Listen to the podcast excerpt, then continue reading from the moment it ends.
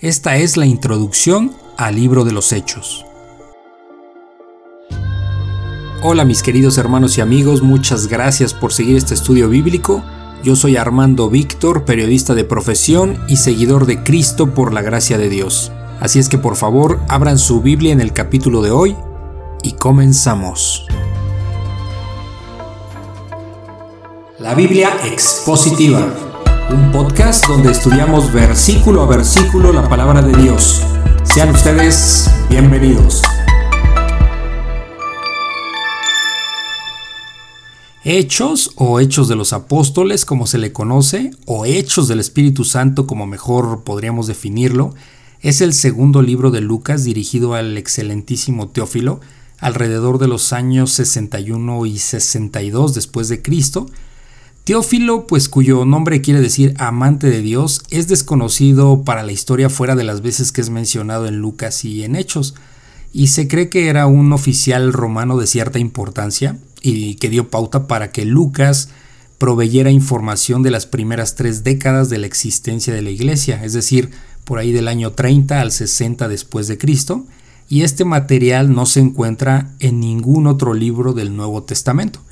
Hechos eh, registra lo que los apóstoles y los cristianos primitivos llevaron al cabo luego de ser llenos del Espíritu Santo, es decir, nada de lo que ocurrió hubiese sido posible sin el Espíritu Santo que fortaleció a la iglesia y la hizo crecer tanto en número como en poder espiritual y en influencia, pues el cristianismo se extendió de Jerusalén a Roma y de los judíos a los gentiles por el poder del Espíritu Santo que obró de manera especial a través del apóstol Pedro, que esto lo podemos ver del capítulo 1 al capítulo 12, y del apóstol Pablo del capítulo 13 al capítulo 28.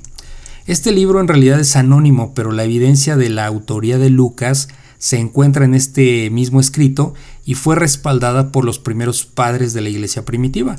Lucas pues fue un amigo cercano del apóstol Pablo, fue su compañero de viaje y médico personal, y además fue un excelente investigador de los hechos y muy cuidadoso al recabar la información, pues fue un historiador y entrevistador preciso al demostrar su conocimiento de las leyes y las costumbres romanas, así como también de lo que fue la geografía eh, de Palestina, de Asia Menor y de Italia.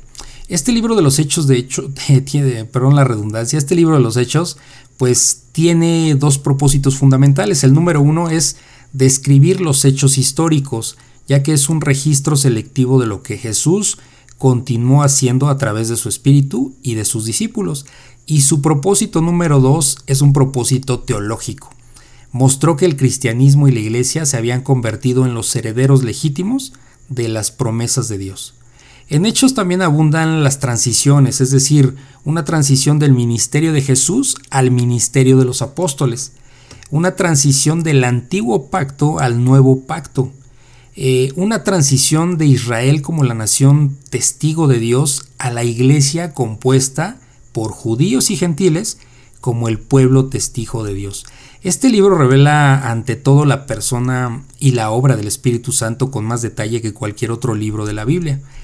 Hechos enfatiza que Jesús de Nazaret era el Mesías esperado por mucho tiempo por Israel, mientras que el Evangelio es ofrecido a todos los hombres, no solamente al pueblo judío y enfatiza la obra del Espíritu Santo mencionado más de 50 veces. Aquí vemos un relato histórico escrito en griego. Esta obra de Lucas, al igual que su Evangelio, no fue simplemente una suma de, de acontecimientos, sino una cuidadosa interpretación teológica.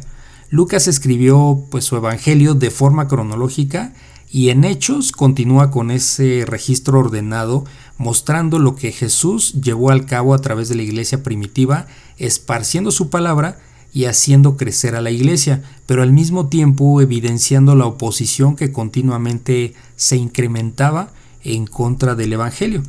La enseñanza que nos deja Hechos de los Apóstoles es esperar, es decir, estar preparados para la segunda venida del Señor Jesucristo y mientras ese tiempo llega, enfocarnos en la gran comisión, que es ser sus testigos en este mundo, predicar el Evangelio y hacer discípulos por todas las naciones.